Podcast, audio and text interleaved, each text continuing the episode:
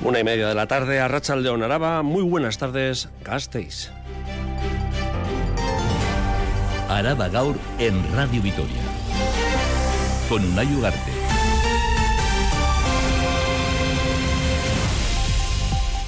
...48 años después... ...el próximo 15 de febrero... ...a 18 días de la conmemoración de los asesinatos del 3 de marzo... ...se constituirá la Fundación Memorial con la firma ante notario del patronato. Desde el Gobierno vasco aseguran que se deja atrás un proceso complejo y se pone a la primera piedra simbólica. José Antonio Rodríguez Ranz, viceconsejero de Derechos Humanos.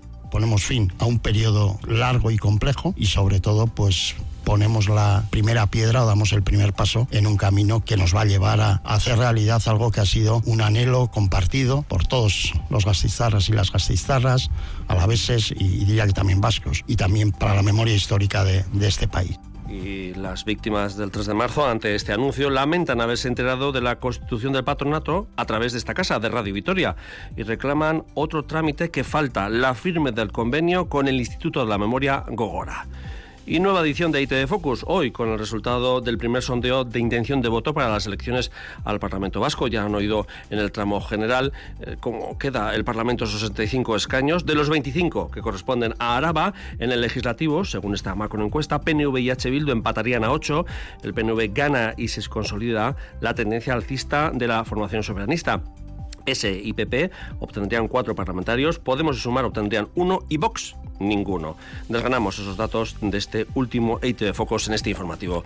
Y en el Pleno del Parlamento Vasco, de nuestro Legebiltzarra, el Endacari, a preguntas de Euskal Herria ha dado cuenta del cumplimiento del plan de actuación inmediata de Aldea. La formación soberanista ha denunciado que en los dos últimos años solo se ha llevado a cabo el 3,3% del presupuesto total. Urcuyo ha respondido que los plazos se están cumpliendo y ha explicado que entre 2022 y 2023 se han invertido 15 millones de euros en esta cuadrilla, que supone el 60% del presupuesto planteado. Ichazo Echevarría, parlamentario de Euskal Herria Bildu, e Íñigo Urcullo, Lendakari.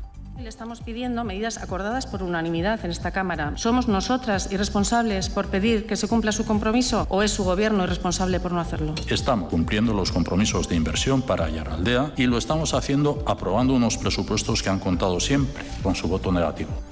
Y en deportes, Rafa Monguía, Arrachaldeón. Arrachaldeón, Bueno, cuando todavía estamos saboreando esa gran victoria de anoche contra el Maccabi de Tel Aviv, en Vasconia. Hay novedades ahora en la convocatoria de mañana en el Alavés contra el Barça. Vamos primero con el básquet, 9-2-8-2, eh, pedazo de triunfo ayer de Vasconia con muchas eh, bajas ante Maccabi, además se llevan el average los de Dusko Ivanovic. Hoy juega Araski ante Estudiantes en Madrid, un partido que van a poder seguir aquí en Radio Vitoria todos eh, los y las oyentes. Y como dices, viene un partidazo en Mendizorroza mañana seis y media, el Barcelona todavía de Xavi Hernández. Y ojo porque hay bajas en el conjunto albiazul. No van a estar en la convocatoria ni Quique García ni Carlos Vicente. Este último con alguna molestia parece que llegará a Villarreal, pero por precaución no van a jugar estos dos eh, futbolistas, además de Gorosabel eh, sancionado. Ha hablado de la no salida de Rioja Luis García Plaza, eh, también del conjunto catalán y sigue Pelín mosqueado con Gaisca Garitano, el técnico mm. del Almería con el que tuvo un tet a tet bastante polémico el fin de semana pasado. A partir de las dos y cuarto, todos estos contenidos hasta las 3 en Radio Vitoria Deportes. Es que ricasco, Rafa, por estar siempre al pie del cañón. E información, como decía, a las dos y cuarto. De nuevo, es que ricasco. Es 2 de febrero de 2024, viernes, jornada de Candelas y también víspera de San Blas. Esto es Araba Gaur en Radio Vitoria. En la realización técnica de audio, nuestro compañero Gorka Torre, y al micrófono, quien nos habla, una yugarte, un día más, eso sí, es que ricasco, por elegirnos para estar al día sobre lo que acontece en el territorio y en Gasteiz. Araba Gaur.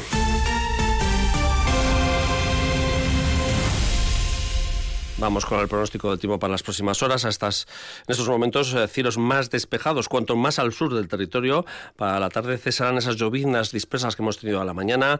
El viento soplará del norte y será algo más intenso en Rioja Alavesa. Las temperaturas máximas rondarán entre los 10-14 grados en el territorio para el fin de semana. Eso sí, regresa el tiempo soleado y cielos despejados en esas horas centrales del día. Por la noche las temperaturas mínimas bajarán y rondarán el grado. En cuanto a las carreteras, normalidad en la red viaria alavesa. Y vamos ya con el tema de apertura de este programa, como lo decíamos en exclusiva en tanto eh, nuestros compañeros de Radio Euskadi como nosotros de Radio Vitoria. La Fundación Memorial 3 de marzo se constituirá el 15 de febrero con la firma ante notario del patronato. Se ubicará en la iglesia de San Francisco de Asís, del barrio de Zaramaga, donde en 1976 fueron asesinados hace 48 años casi cinco trabajadores a manos de la policía y cientos de personas resultaron heridas. Desde el gobierno vasco aseguran que se deja atrás un proceso complejo y se pone ahora la primera piedra de este memorial. Las víctimas del 3 de marzo lamentan haberse enterado de la constitución de esta patronato a través de Radio Vitoria y reclaman otro trámite que falta, la firma del convenio con el Instituto de la Memoria Gogora. Más datos, Edurne Trascastro. Ha costado años llegar a la constitución de la Fundación Memorial 3 de marzo, un proceso que Gobierno vasco reconoce ha sido complejo, pero que será una realidad el 15 de febrero con la firma ante notario, aunque luego quedará algún trámite. José Antonio Rodríguez Ranz, viceconsejero de Derechos Humanos. El día 15 lo que procedemos es a firmar la escritura de constitución. No acaba ahí el, proceso, hay todavía un, un paso posterior, que es el de la inscripción de la Fundación en el registro de fundaciones que necesita también su, su tiempo y su trámite. La Fundación echa a andar este 2024 con un presupuesto de 320.000 euros. Gobierno Vasco, Ayuntamiento de Vitoria, Diputación de Álava y Obispado son las cuatro instituciones fundadoras, más la presencia de las asociaciones Memoria Gara y Marcho Akiru. Las instituciones éramos muy conscientes de que sin el papel de las víctimas y sin el papel de la iniciativa social, el proyecto no se podía llevar a efecto. Como digo, es un proyecto compartido en el que las víctimas deben ser el referente nuclear. La presidenta de la Fundación será la consejera Nerea Melgosa y la vicepresidencia recae en Nerea Martínez, de Marcho Akiru. Hoy se enteraba a través de Radio Vitoria. Reclama confianza y respeto. Y otro paso fundamental para las víctimas, la firma del convenio con el Instituto Gogora. Y lo que es peor para nosotras, seguimos sin, sin fecha para la firma del convenio de colaboración con Gogora cuando ellos saben que para, para nosotras es imprescindible para que participemos en el proyecto. Esa firma del convenio de colaboración que hace es permitir la participación de, de la asociación en colaboración con Gogora, de la forma y los contenidos del memorial. Poder colaborar de forma horizontal Gogora asegura que se está tramitando ese convenio. Se prevé que el año que viene se ejecuten las obras en la iglesia de San Francisco de Asís de Zaramaga para rehabilitarla y crear el memorial. Les gustaría, aunque no dan fechas, que fuera una realidad para 2026, 50 aniversario de la masacre. 48 años después se constituye este patronato estas próximas semanas. Bueno, vamos con otros asuntos de la capital. Buenas noticias para quienes estén esperando una vivienda de alquiler protegido, especialmente la gente joven. Acaba de concluir la construcción de una de las promociones que incluye 152 nuevas viviendas en la zona de Arcayate y han visitado estos nuevos pisos la ministra española de Vivienda, Isabel Rodríguez, acompañada del consejero de Vivienda del Gobierno vasco, Iñaki Arriola, y la alcaldesa de la capital, Maider Chavarria. Más datos, Silvia Núñez. Las nuevas viviendas están ubicadas en el Paseo de la Ilíada, al final de Salburúa, en tres edificios de siete y ocho alturas. Son pisos de tres y dos habitaciones con espacio exterior y garaje. Tienen además placas solares en sus tejados y la mayor calificación de ahorro energético. Es por ello que han contado con ayudas europeas. 152 hogares que se suman al parque de vivienda de alquiler protegido de Vitoria. Escuchamos a la alcaldesa Maider Echevarría y a la ministra de Vivienda Isabel Rodríguez. Soluciones en positivo a los problemas de nuestros vecinos y nuestras vecinas que nos demandan viviendas de gran calidad a precios asequibles. Esta ciudad lleva de avanzadilla muchas décadas para lo que hoy es un objetivo del ministerio que dirijo y es hacer ciudades más habitables, ciudades más sostenibles, ciudades que en definitiva terminen permitiendo una vida en común, una convivencia mucho más sana entre las personas que las habitamos. Las viviendas están en proceso de adjudicación. Será a finales del mes de abril cuando entren a vivir allí sus futuros inquilinos. Para acceder a estos pisos hay que estar inscritos en Echevide, con ingresos entre 9.000 y 43.700 euros anuales.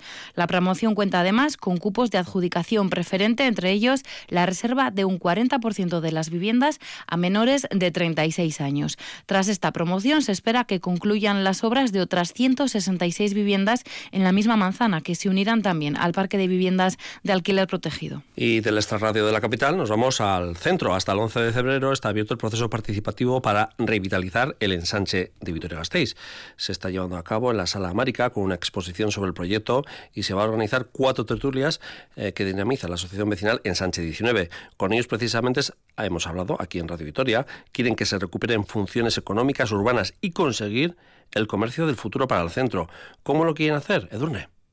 Es una estrategia compleja. No se trata de arreglar el pavimento o plantar árboles. La Asociación Vecinal Ensanche 19 quiere llenar de vida el ensanche de Vitoria-Gasteiz e ideas no les faltan. ¿Se imaginan un semillero de empresas en el centro, un parque tecnológico adaptado, los edificios de oficinas llenos de actividad? Juan Luis Azcárate, secretario de Ensanche 19, lo ve claro, porque tienen las infraestructuras. No hay que construir más se piense, por ejemplo, en parques tecnológicos urbanos, ¿no? ¿Eh? Donde tenemos la universidad pegada al ensanche, ¿no? A mí me encantaría tener un semillero eh, de empresas eh, con o fomentar el coworking y que la administración se implicase en poner en valor la cantidad de metros cuadrados de oficinas que tenemos vacías en el. No hace falta construir nuevos edificios, ya están, hay que usarlos. En el ensanche hay fortalezas que se han olvidado, como los patios de manzana que están abandonados y pueden dar mucha vida al centro y a toda la ciudadanía. Te habitúas a convivir con la degradación y con la chapuza y con la porquería. Incluso dejas de atreverte a imaginar otras soluciones posibles, de que puede haber un jardín encima de un local comercial o encima de un garaje. Estas son solo unas pinceladas de cómo podría ser el ensanche en 2030. Está abierto ahora el proceso participativo en la Sala Márica. Hay una exposición con paneles explicativos.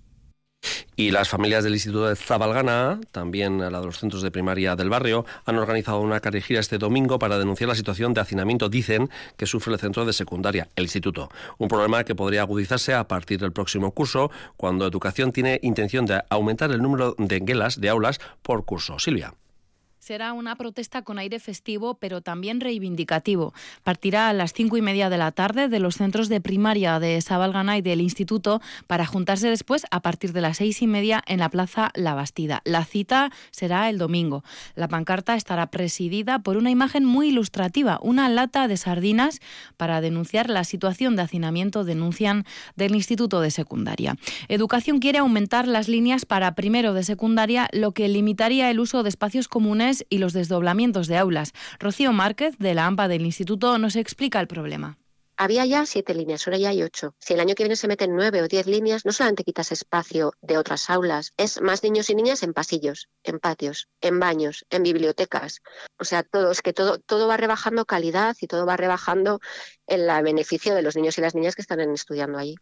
Piden una solución al problema de exceso de alumnado que no deje además a nadie fuera del sistema educativo público. Las diputaciones, nuestras tres diputaciones y el Gobierno vasco han presentado un nuevo servicio de la SPRI de calificación para la deducción fiscal de proyectos de innovación, iniciativa que completará el servicio que las haciendas forales ofrecen para que las empresas apliquen con garantías la deducción correspondiente en el impuesto de sociedades. Nerea García. Esta iniciativa permitirá, permitirá una planificación de la estrategia de innovación de las empresas y les dotará de una mayor seguridad en la aplicación de deducciones fiscales. Hablamos de un servicio que será gratuito y dirigido a microempresas, pymes y grandes empresas industriales y servicios conexos a la industria. Estivali Cernaez es viceconsejera de Innovación y Transformación Digital del Gobierno vasco. Se propone complementar el apoyo directo en subvenciones con, los incentivos fiscales. Eh, así conseguimos apoyar todos los niveles de madurez tecnológica hasta la implantación del proyecto. Proyecto en el que también han trabajado las tres diputaciones y en el que Itziar Gonzalo, diputado diputada de Hacienda del Territorio, ha puesto en valor la importancia de este nuevo servicio. Quiero destacar el impulso a la innovación que este nuevo servicio representa para Álava. Somos un territorio con un tejido empresarial y económico diverso, focalizado en diferentes sectores económicos, si bien con un importante peso de la industria. Así las cosas, las empresas interesadas podrán presentarse desde ya y durante todo el año sus propuestas que posteriormente serán evaluadas. Hace cuatro años en el Parlamento Vasco se llegó a un acuerdo para poner en marcha un plan de actuación inmediata en la comarca de Ayaraldea. Hoy, en esta misma institución, el Egebitzarra, el grupo Euskal Herria Bildu ha denunciado que en los dos últimos años solo se ha llevado a cabo el 3% del de lo presupuestado, del total. El Endacari, Íñigo Urcuyu, insiste en que se están siguiendo los plazos tal y como estaba previsto en Nerea. Según el plan de actuación inmediata de Ayaraldea, durante los años 2022 y 2023 se deberían de haber puesto en marcha 30 medidas. El grupo soberanista hoy ha denunciado que de ese total solo ha visto la luz el 3,3%. Añaden además que de los 24 millones previstos solo se ha invertido 880.000. Ichaso Echevarría, Euskal Herria Bildu. El plan estratégico comarcal que debería estar ya elaborándose sigue sin fecha de inicio. Esto es para ustedes una acción inmediata. Así van a reactivar la comarca trayendo la propuesta para la creación de la ponencia cuando ya no hay tiempo para que pueda desarrollarse.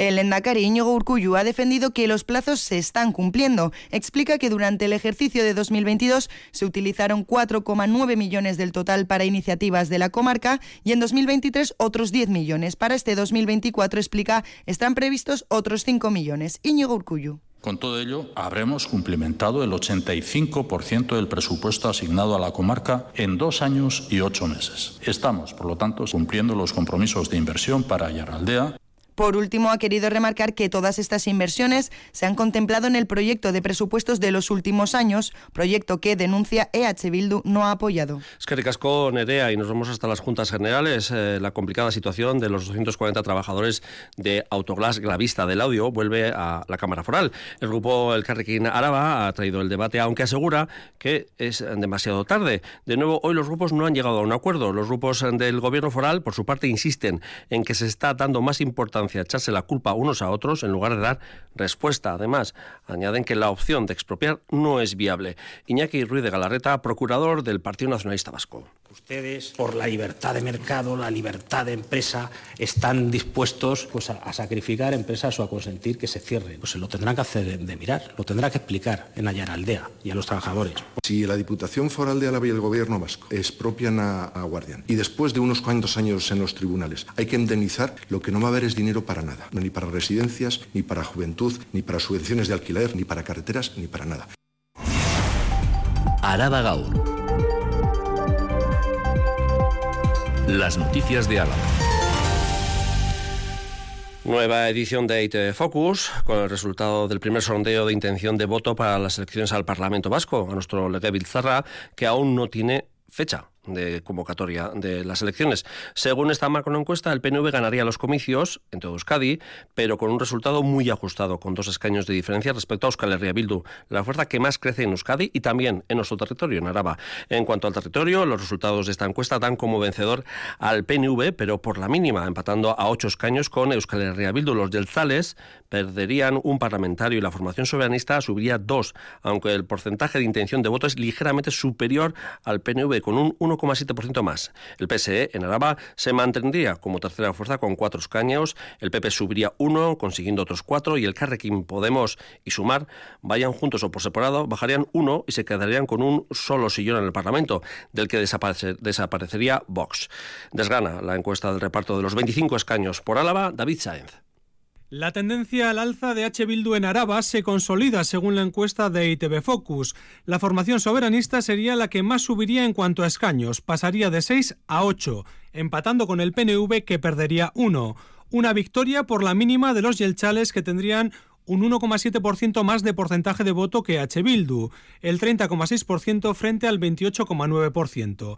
El Partido Socialista de Euskadi lograría mantener sus actuales cuatro escaños en Álava, con un ligero incremento en el porcentaje de voto hasta alcanzar el 16%. Eso sí, el Partido Popular lograría empatarles a escaños, ya que suben uno, con casi un 15% de los votos. El que suben los populares lo perdería Vox, que se quedaría fuera del Parlamento. Los que también bajan son el Carrequín Podemos y Sumar.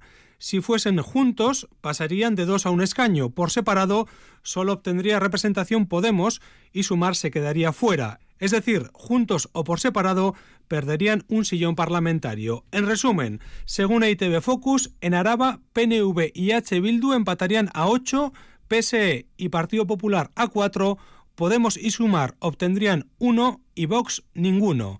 Un último dato. Sobre la persona que desearía que fuera el Lendakari, en Araba el 22% apuestan por Pello Chandiano, de H. Bildu, el 18% por Imanol Pradales, del PNV, el 7,5% por Eneco Andueza, del Partido Socialista, el 3% por Javier Andrés, del PP, y también el 3% por Miren Gorrochategui, de Podemos, por Alba García de Sumar, el 1,5%, y por Amaya Martínez de Vox, el 0%. Al igual que en el resto de territorios, en Araba, EITB Focus ha realizado 600 encuestas telefónicas entre el 24 y el 29 de enero. Y también vamos conociendo quiénes son esos cabezas de lista por el territorio de las formaciones políticas. Pello Ochandiano encabezará la de Euskal Herria Bildu por Araba. Ochandiano reside es en Vizcaya, en el municipio vecino de Ochandio. Al frente de los socialistas, por Araba, apunta a que la cabeza visible será Aroa Gilete y en el PNV, en Joseba Díez Anchustegui, actual portavoz Gechale en las Juntas Generales de Araba. Mañana habrá una nueva entrega de este ATV Focus, una encuesta en la que conoceremos, entre otras cuestiones, las preferencias de pactos y mañana también ya estarán disponibles en el portal de transparencia de ATV todos los microdatos de esta encuesta. Con motivo del Día Mundial del Cáncer, este próximo domingo, 4 de febrero, las asociaciones de familiares y personas con cáncer del territorio han organizado esta mañana en Gasteiz un gran lazo humano con más de 200 personas unidas por una causa común, conseguir llegar al 70% de supervivencia en cáncer, en el cáncer en el año 2030. Un objetivo que apoyarán también nuestros equipos deportivos, luciendo brazaletes verdes, las instituciones, los comercios de la ciudad iluminando sus edificios y escaparates de este color y el color, evidentemente, el de la esperanza. Además, este año las asociaciones luchan contra el cáncer aquí en Araba quieren denunciar que las personas que padecen esta enfermedad tienen un 34% más de posibilidades, probabilidades, perdón, de perder su empleo que quienes no sufren la enfermedad. Isabel Irigoyen. Sí, así lo afirma el Observatorio contra el Cáncer, que recoge también el coste económico que le puede suponer a una familia esta enfermedad, unos 10.000 euros. La pérdida de trabajo y la complicada reinserción laboral son dos de los problemas a los que se enfrentan muchas personas durante la enfermedad y una vez que la superan. Por ello, la Asociación contra el Cáncer de Araba ofrece un servicio gratuito para informar, orientar y asesorar a quienes se encuentren en esta situación. Este año, las asociaciones ASAMA, Aspanafoa, AAL, Adelprise y la del cáncer de mama metástico hacen un llamamiento a la sociedad alavesa para luchar por el mismo objetivo, todos contra el cáncer para que en 2030 la supervivencia sea del 70%. Miren Bilbao la presidenta de la Asociación contra el Cáncer de Araba para apoyar la investigación necesitamos de todos los sectores, necesitamos instituciones, la acción política, necesitamos inversión, ahí abogamos a la, a la parte empresarial y necesitamos tener buenos y buenas investigadoras y talento y, institutos de investigación como los que tenemos aquí en Euskadi. Entonces, por eso la campaña es Todos contra el cáncer, porque a esa supervivencia solo vamos a, a llegar si actuamos todas y todos apoyando la investigación. El cáncer es el problema sociosanitario más importante de Euskadi y del mundo. Se estima que uno de cada dos hombres y una de cada tres mujeres padecerá esta enfermedad a lo largo de su vida. Aquí en Araba, el observatorio de esta enfermedad prevé que el cáncer aumente en 2040 otro 25% más. El municipio de Salinas de Añana no tendrá nuevo aparcamiento hasta 2026, una instalación que la localidad necesita, ha explicado en Radio Victoria su alcalde, Juan Carlos Medina, porque el Valle Salado atrae cada vez más turistas. Javier Moncada. El futuro parking será el tercero de la localidad y pondrá a disposición tanto de vecinos como de visitantes 110 plazas de aparcamientos para coches, autobuses y autocaravanas. El alcalde lamenta que no vaya a ser una realidad hasta dentro de dos años. En fechas puntuales de, del año, pues el, pueblo entra en colapso por, el gran número de, vehículos que vienen. Que bienvenidos sean, ¿eh? no, va a ser un parking al uso, va a ser un parking que va a tener la sostenible, eh, va a ser, va a tener, eh, le vamos a, dotar de cargadores para coches eléctricos y luego todo lo que es la parte, la, parte que no va a ser de parking o que, está al lado de la ribera del río Viloria, pues vamos a hacer huertos ecológicos. Ese aparcamiento estará financiado con fondos de la Unión Europea, también las dos pasarelas peatonales que estarán elevadas, voladas en los tramos más estrechos de la calle que separa el pueblo del Valle Salado. Unas pasarelas voladas eh, al Valle Salado y de esa manera haremos que todos los transeúntes, visitantes y vecinos del pueblo eh, vayan por esa pasarela, no tengan que pisar para nada la travesía y luego la travesía para un poco para colmar ese tráfico, para, eh, para calmar ese tráfico, lo que queremos hacer es semaforizar, es decir, solo un, una dirección son actuaciones necesarias, según el alcalde Juan Carlos Medina, porque van a mejorar mucho la seguridad vial, una cuestión de la que se quejan los miles de turistas que visitan el valle. Araba Cultura.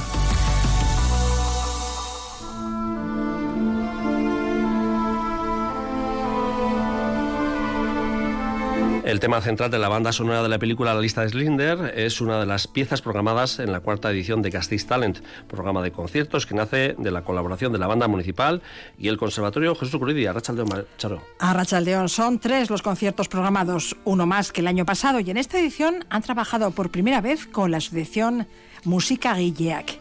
La esencia es la misma, propiciar el encuentro de los profesionales de la música con quienes aspiran a serlo. Iraide y Barrondo. La cuarta edición de Gasteiz Talent aumenta su oferta musical con tres conciertos y la colaboración, por primera vez, de la Asociación de Compositores y Compositoras Música Guilleac. Sonia Díaz, concejala de Cultura y Educación. Esta edición damos un paso más y para celebrar los 20 años de colaboración hemos querido incluir a la Asociación de Compositores y Compositoras Música Guilleac en la ecuación. Esta novedad permitirá además sumar un nuevo concierto al ciclo que pasará a tener tres citas. El concierto en el que va a participar Música Guilleac será el segundo de este ciclo. Estará compuesto de tres obras de tres de sus socios y una de ellas, la obra Síntesis de John Bienzos, será un estreno absoluto. María Zubimendi, coordinadora de Música Guilleac. Queríamos agradecer colaborar en este, en este concierto porque, bueno, al fin y al cabo, nuestro objetivo principal en la asociación es eh, dar soporte, difundir un poco la, música de compositores y compositoras vascas, con especial incidencia en los compositores de la actualidad y con mayor incidencia además en los compositores jóvenes, que es el caso de, de John Bienzobas. El, los conciertos serán el 7 y el 16 de febrero y el 8 de marzo. Todos ellos a las 7 y media en el Conservatorio de Música Jesús Guridi. Y nos acercamos ahora a Artium. El museo inaugura hoy una nueva exposición, Edonor Denok Iñores. La muestra presenta en ocho capítulos algunos de los proyectos que desde finales de los 70 promovieron la institucionalización de la educación del arte. Se inicia en 1978, cuando la Escuela Superior de Bellas Artes de Bilbao pasa a ser facultad de la UPV y concluye en 1991, cuando Juan Luis Moraza ofrece un seminario en Artelecu bajo el título Cualquiera, todos, ninguno, del que toma el nombre la muestra, Iraide. La exposición se concentra en los procesos de institucionalización de la educación artística en Euskadi. Beatriz Herráez, directora del Artium, ha destacado que para esta exposición se han recuperado varias piezas que llevaban años fuera de las salas de museos y son presentadas eh, hoy eh, por vez primera después de muchos, muchos años en las salas del museo. Una pieza de Itziar Alejandre, que forma ya parte de la colección de, del museo, una pieza maravillosa, una escultura de Mónica Artúzar y una pieza que de, de la artista gastista Rafael Calvallesí, que como sabéis también es un legado, un trabajo a largo plazo que llevamos desarrollando ya desde el año 2020. La exposición está compuesta por decenas de documentos y 55 piezas de diferente naturaleza como pinturas, bocetos, vídeos o esculturas. Según Sergio Rubira, comisario de la exposición, la elevada cantidad de préstamos y piezas ha dificultado componer esta exposición. Es una exposición complicada por la cantidad de préstamos eh, que tiene y también por la cantidad ¿no? de ítems. Las obras se podrán visitar hasta el 1 de septiembre de 2024.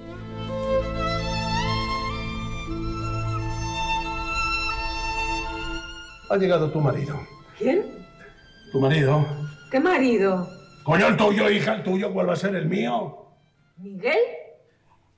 Es un fragmento de El Padre, montaje teatral protagonizado por Josep María Pou, que tendrá, podremos verlo a las siete y media de la tarde en el principal. Es la historia de un personaje con carácter que va perdiendo la memoria, convirtiéndose en alguien frágil y vulnerable, lo que da pie a escenas que conmueven y remueven. En los últimos años hemos visto a Josep María Pou en la piel de personajes fuertes y con un gran carácter. Nunca hasta ahora se había mostrado tan vulnerable y frágil sobre un escenario.